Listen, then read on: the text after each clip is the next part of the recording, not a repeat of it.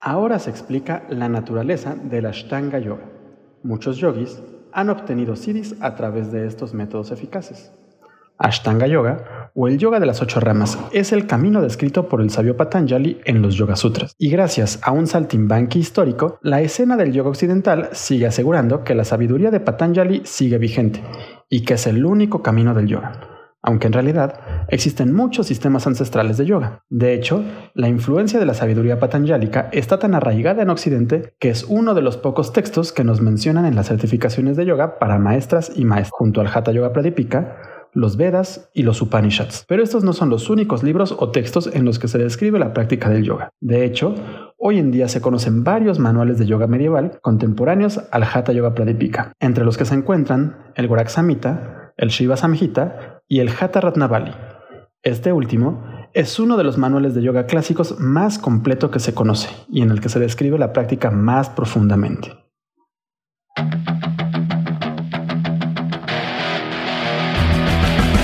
Yoga, una disciplina ancestral que se convirtió en uno de los negocios más lucrativos de la industria del fitness. ¿Cómo es que esta técnica antigua se convirtió en un negocio espiritual? ¿Realmente es yoga lo que practicamos hoy en día? ¿Qué chingados es el yoga? Yoga y más allá, un podcast en el que buscamos entender la evolución de la práctica de yoga desde su filosofía ancestral hasta la práctica postural contemporánea. Acompáñanos a profundizar en esta práctica, entender sus conceptos y desmenuzar su historia.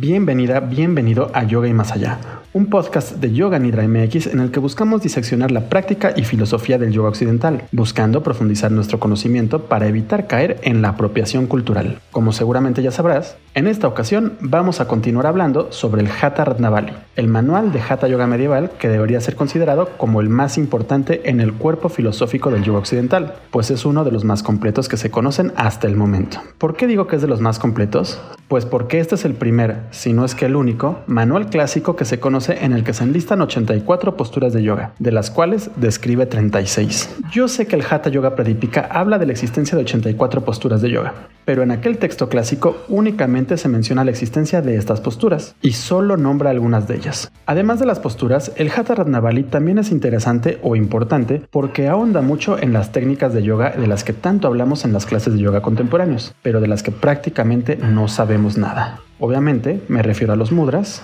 y a los bandas. En el episodio pasado nos dedicamos a hablar sobre este libro, explicando más a detalle su historia e importancia dentro del Hatha Yoga medieval. Y también empezamos a analizar el contenido del primer y el segundo capítulo de este texto. Al leer y analizar el primer capítulo hablamos de los karmas, también conocidos como crillas, que son las técnicas de purificación corporal que nos ayudan a mantener el cuerpo lo más sano posible. Técnicas que, por cierto, hoy en día podrían ser consideradas como barbáricas, pues incluyen edemas artesanales y la inserción de tubos en la uretra. Por otro lado, al llegar al segundo capítulo del libro, empezamos a hablar de pranayama y de los mudras. Yo sé que estás pensando que ya sabes todo sobre los mudras, pues son sellos energéticos que realizamos con diferentes gestos de las manos. Pero en realidad los mudras que se describen en este manual son técnicas muy diferentes a las que estamos acostumbrados en Occidente, pues incluyen prácticas como el cortarse lentamente el frenillo de la lengua para poder beber el amrita, introduciendo la lengua en la zona del entrecejo.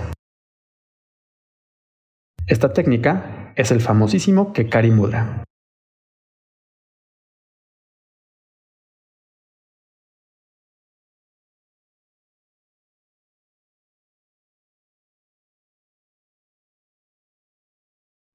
También nos habla del Bajroli Mudra, una técnica o práctica que consiste básicamente en retener el bindú o semen dentro del cuerpo, beber orina y también retener o absorber el semen durante el acto sexual. Si quieres escuchar más sobre los primeros dos capítulos del Hatha Navali, te recomiendo escuchar el episodio anterior.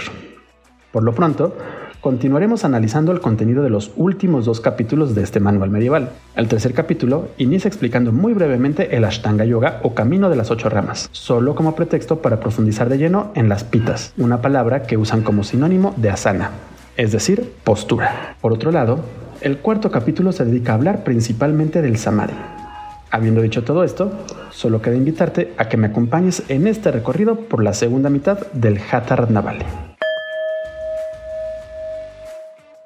Tercer capítulo. Ashtanga Yoga, Asana y Pranayama. Ahora se explica la naturaleza del Ashtanga Yoga. Muchos yogis han obtenido siddhis a través de estos métodos eficaces. Pacificación de la mente, alegría, silencio, control de los órganos de los sentidos, bondad, cortesía, creencia en Dios, franqueza, gentileza, perdón, purificación de los pensamientos, no violencia, celebacia, memoria, tolerancia y otros más se conocen como niyamas para la mente. Baño, limpieza, veracidad, recitación de mantras, adoración al fuego, libación de agua, penitencia, autocontrol, perseverancia, saludo reverencial, circunvalación, observación de votos, ayunos, etc., son los niyamas del cuerpo. Como verás, el tercer capítulo inicia hablando de la Ashtanga Yoga, explicando que los yogis han obtenido siddhis o poderes a través de estas técnicas. Inmediatamente después, menciona los niyamas del cuerpo y los niyamas de la mente. Aquí empieza a verse una división con las ocho ramas patanjálicas, pues en los sutras se llaman yamas y niyamas, pero lo más seguro es que solo los usan como sinónimos. Donde sí se nota la verdadera diferencia es en los yamas o los niyamas de la mente que mencionan. En los sutras se habla de ahimsa o no violencia, satya o ser verdadero, asteya o no robar, brahmacarya o celibato y aparigraha o no posesividad.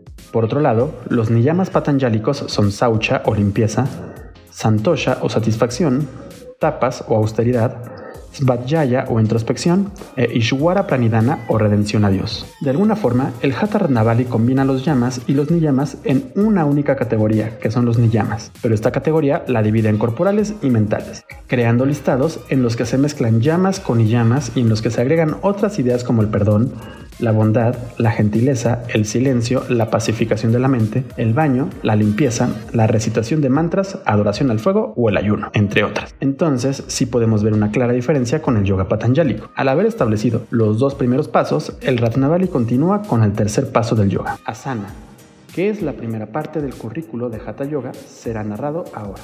La práctica de asanas alivia enfermedades y contribuye a la estabilidad, salud y eficiencia del cuerpo. Algunas de las asanas aceptadas por los sabios como Vashista y los yogis como Matsyendra están siendo descritas por mí. Sambu ha sacrificado solo 84 asanas que representan una de cada una de las 84 especies.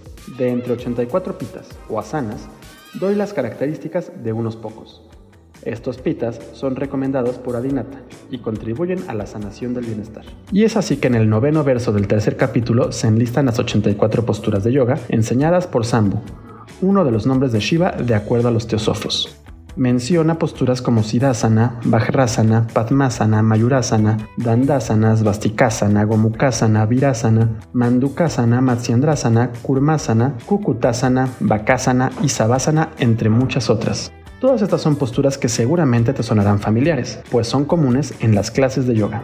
Pero también menciona otras posturas como Brahmasana, Nagapitasana, Sumadrakasana, Kranukasana, Indranyasana y Mustikasana, entre muchas otras de las posturas que probablemente nunca habrás escuchado hablar. Por lo menos, yo no las conozco. Entre estas asanas, 10 se consideran importantes, que son Svastika, Gomuka, Padma, Vira, Siddhasana, Mayura, Kukuta, Badra, Simhasana y Muktasana. De estos, cuatro son más importantes. Shiva ha hablado de 84 asanas, de las cuales describo las cuatro más excelentes. Las cuatro asanas son Siddha, Padma, Simha y Badra. Siddhasana es la mejor entre estas cuatro y siempre se debe de adoptar.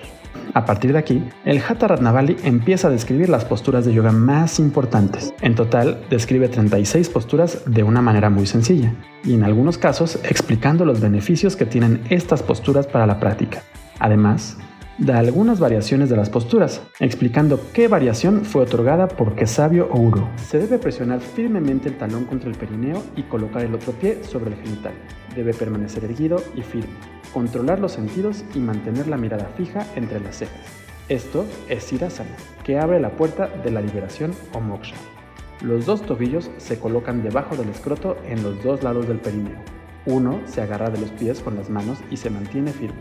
Esto es Vadrasana, que elimina todas las enfermedades y toxinas.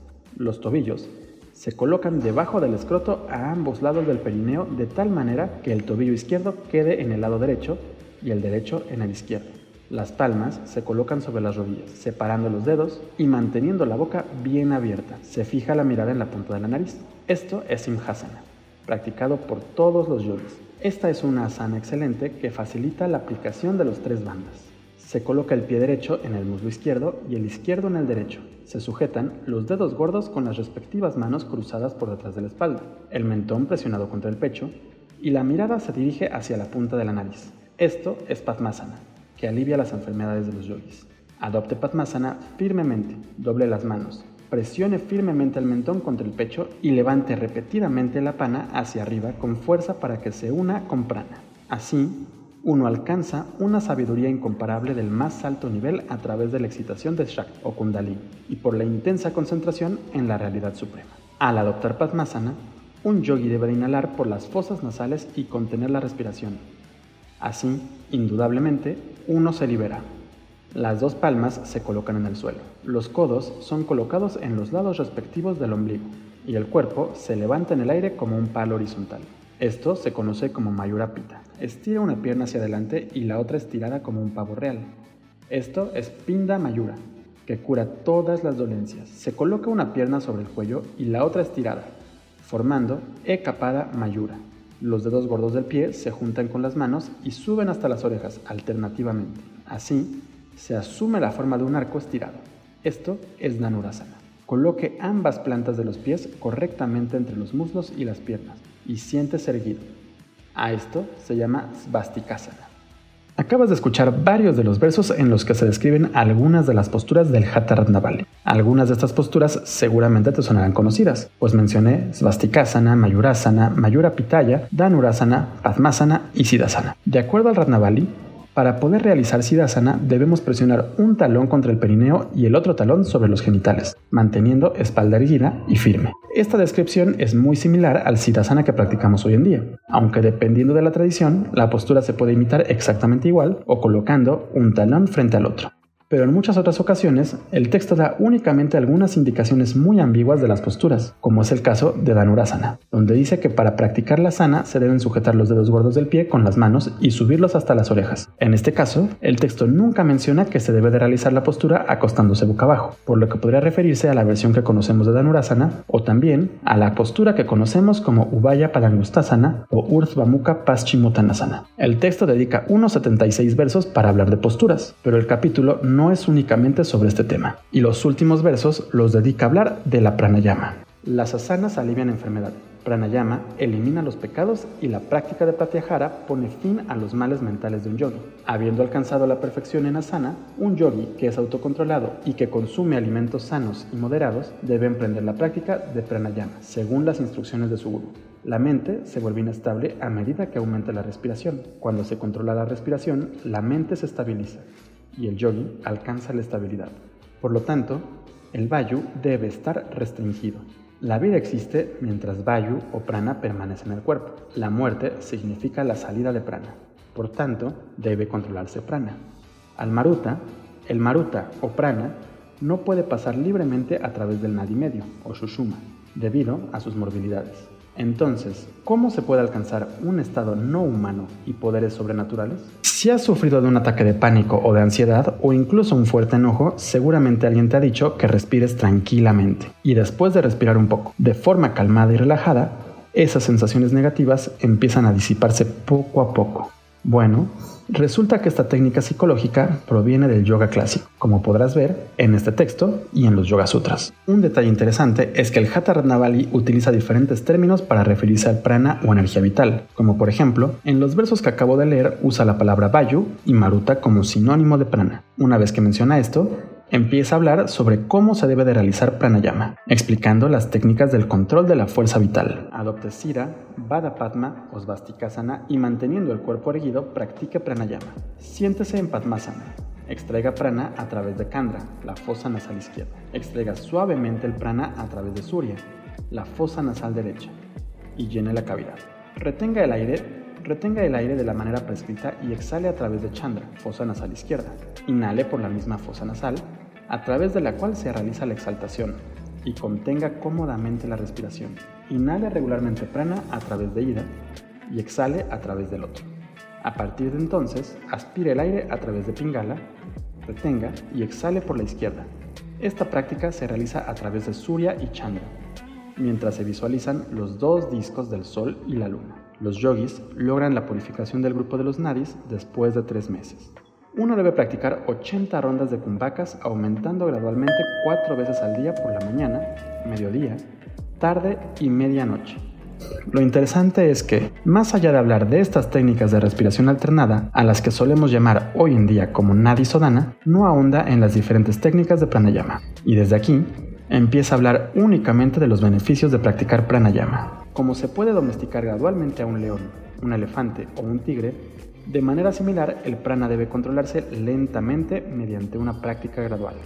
La práctica adecuada de pranayama alivia todas las enfermedades, mientras que la práctica incorrecta de pranayama invita a todos los trastornos. Una práctica incorrecta de pranayama causa varios trastornos, como hipo, tos, asma y dolor de cabeza, oídos y ojos. Cuando los nadis se purifican, los signos externos que ciertamente se ven son delgadez y brillo del cuerpo. Como resultado de la purificación de los nadis, uno puede retener la respiración por más tiempo. Uno disfruta aumento en el fuego corporal, manifestación del sonido despertado internamente y sensación de bienestar. Durante la retención de la respiración, recite Gayatri tres veces junto con Vajiritis, Parnava y Siras.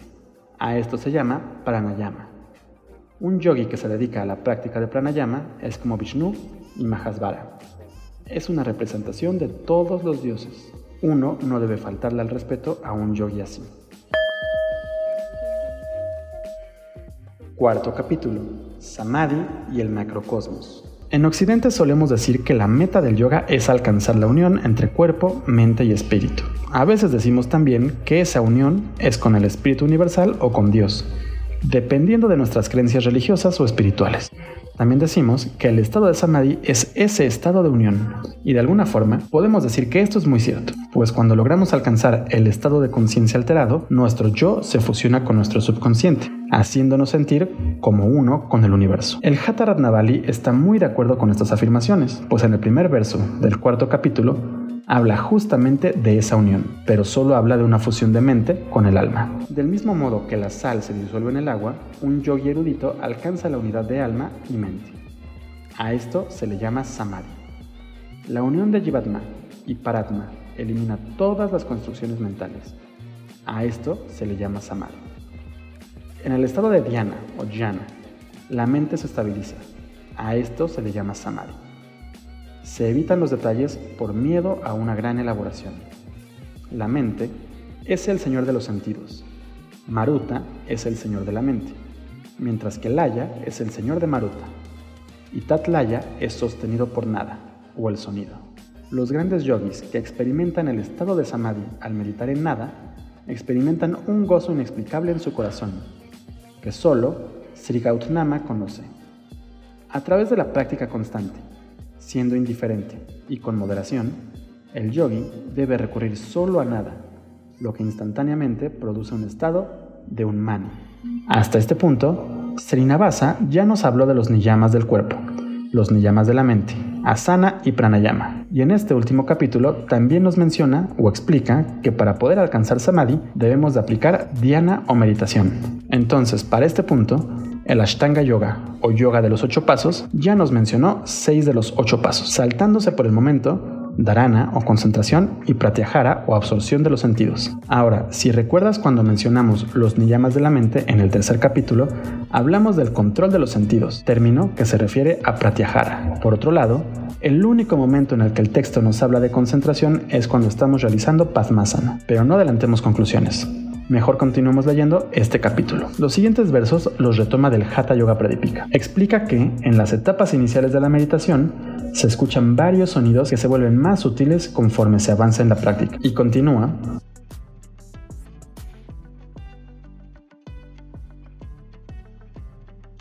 Para alcanzar el reino del yoga, uno debe renunciar a todos los pensamientos y seguir cuidadosamente solo a nada. Así como el fuego en la madera ardiendo se extingue junto con la madera, de manera similar cita o mente que se concentra en nada se fusiona con nada mismo. Puede haber o no un estado de liberación, pero este es ciertamente el estado de bienaventuranza profunda e ininterrumpida. Este estado dichoso de absorción se alcanza mediante Raja Yoga. En el hinduismo, y especialmente en el yoga ancestral, se usa el término nada para referirse al sonido.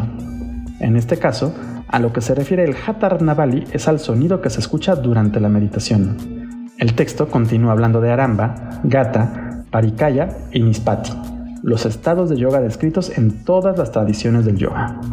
Explica que al alcanzar Aramba, el yogi desarrolla un físico brillante, una visión profunda, un bienestar completo, una fragancia dulce y alegría en el corazón mientras disfruta el vacío.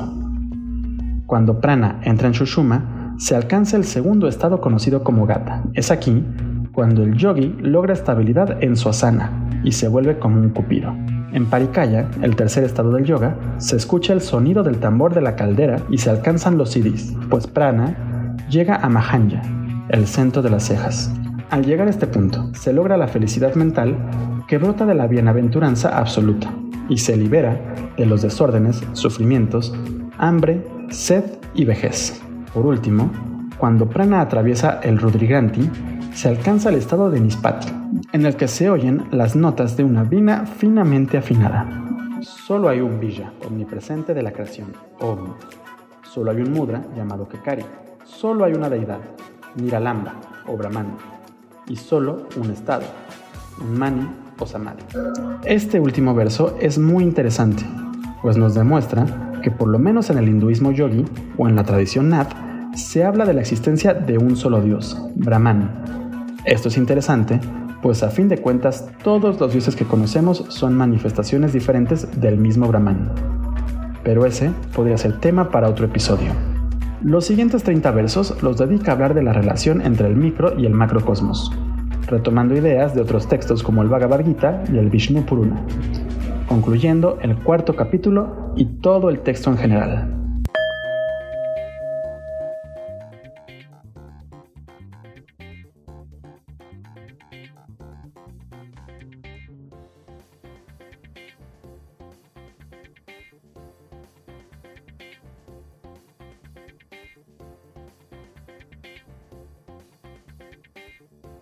Aunque en el Hatha Ratnavali podemos apreciar varias de las técnicas y posturas que realizamos hoy en día, la realidad es que el Hatha Yoga que propone es muy diferente a la práctica contemporánea. En primer lugar, al igual que el Hatha Yoga Pradipika, de acuerdo al Ratnavali, los yogis y las yoginis deben vivir en un país pacífico y justo, en una pequeña cabaña con una entrada pequeña, ni muy alta ni muy baja, untada con estiércol de vaca, limpia y libre de insectos. Y en realidad es que la justicia ya no existe en prácticamente ningún país. Y en Occidente, o por lo menos en las ciudades, ya nadie usa estiércol de vaca como aislante.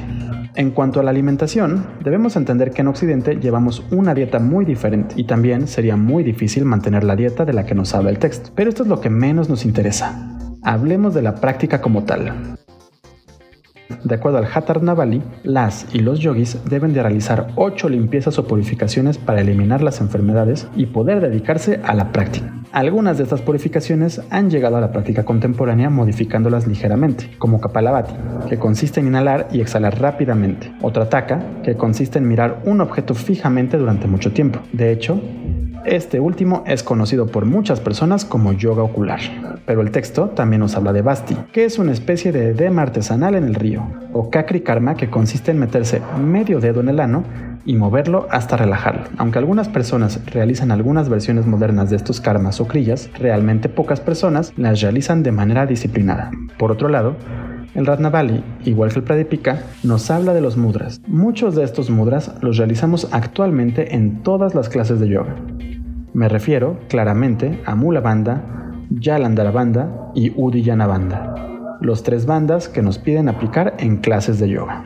Como verás, los bandas son mudras, y es que los mudras medievales no son sellos energéticos que realizamos con gestos en las manos. De hecho, son movimientos o posturas complejas, mismas que a veces podrían ser comparadas con asanas. Pero entre los mudras más importantes, el Ratnavali habla de dos mudras que ningún yogi o yogini contemporánea realiza, o por lo menos no de manera real. Me refiero, claro, al Kekari Mudra y al Bajroli Mudra. Para el primero, se debe de cortar lentamente a lo largo de seis meses el frenillo de la lengua, hasta liberarla y poder llevarla al entrecejo. El segundo consiste en la conservación del bindú o semen, aunque también se usa para referirse a los fluidos vaginales. Pero el punto es que Bajroli Mudra involucra una ceremonia sexual entre hombre y mujer, en la que se debe de conservar, reabsorber y comer el bindú. También se necesita tomar e inhalar la orina, y aunque hoy en día nos hablen del sexo tántrico, dudo que alguien realmente realice este mudra de una forma correcta o real. Poco más adelante, el Hatha Ratnavali nos habla de la Ashtanga Yoga, o camino de ocho pasos, pero a diferencia de los Yoga Sutras, Srinivasa no nos da una lista ordenada del proceso. Nos habla de los niyamas mentales y corporales, nos habla de asana y pranayama, de ahí se va directamente a hablar de samadhi y sobre el cómo es que se alcanza a través de dhyana, jhana o meditación. Menciona únicamente seis pasos, eliminando dharana e incluyendo a pratyahara dentro de los niyamas. De hecho, el único momento en el que menciona Dharana es en el decimocuarto verso del primer capítulo, cuando dice que cuando se alcanza el Raja Yoga no hay necesidad de controlar la respiración.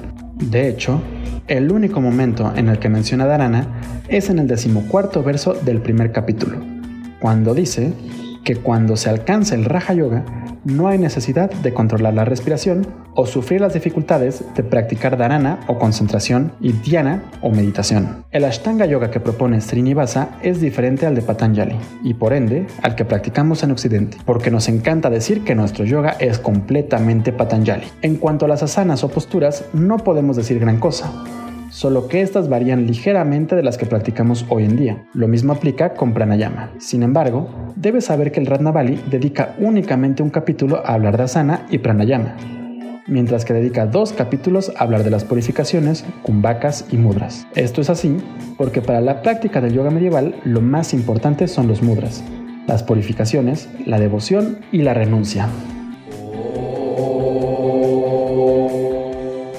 El Hatha Ratnavali es uno de los textos de yoga clásicos más interesantes que se pueden leer, pues nos permite adentrarnos en la práctica del Hatha Yoga medieval, nos permite entender que el yoga es un verdadero estilo de vida que requiere disciplina, devoción y renuncia para poder alcanzar la meta del yoga. También es un interesante testigo de las posturas de yoga, descritas tal y como se enseñaban en la época, lo que nos permite comparar algunas de las posturas de yoga contemporáneos con las prácticas medievales. Si quieres tener un mejor acercamiento a este texto, te invito a buscarlo en nuestra página web www.yoganidra.com.mx. En el portal también podrás encontrar otros manuales medievales de yoga como el Hatha Yoga Pradipika, el Yoga Villa o el Shiva Samhita, entre muchos otros. También encontrarás textos sobre filosofía clásica y contemporánea, sobre historia, el negocio del yoga y muchos otros temas. Si te gustó este episodio, te invito a que nos des seguir en tu plataforma de podcast favorito te invito a que nos des seguir en tu plataforma de podcast favorita y a seguirnos en nuestras redes sociales. Nos encuentras en Twitter, Facebook, Instagram y YouTube como Yoga Nidra MX. Muchas gracias por haberme acompañado en este viaje a través del Hatarat Navali. Yo soy Rodrigo Delgado y nos escuchamos en el próximo episodio de Yoga y Más Allá. Hasta luego.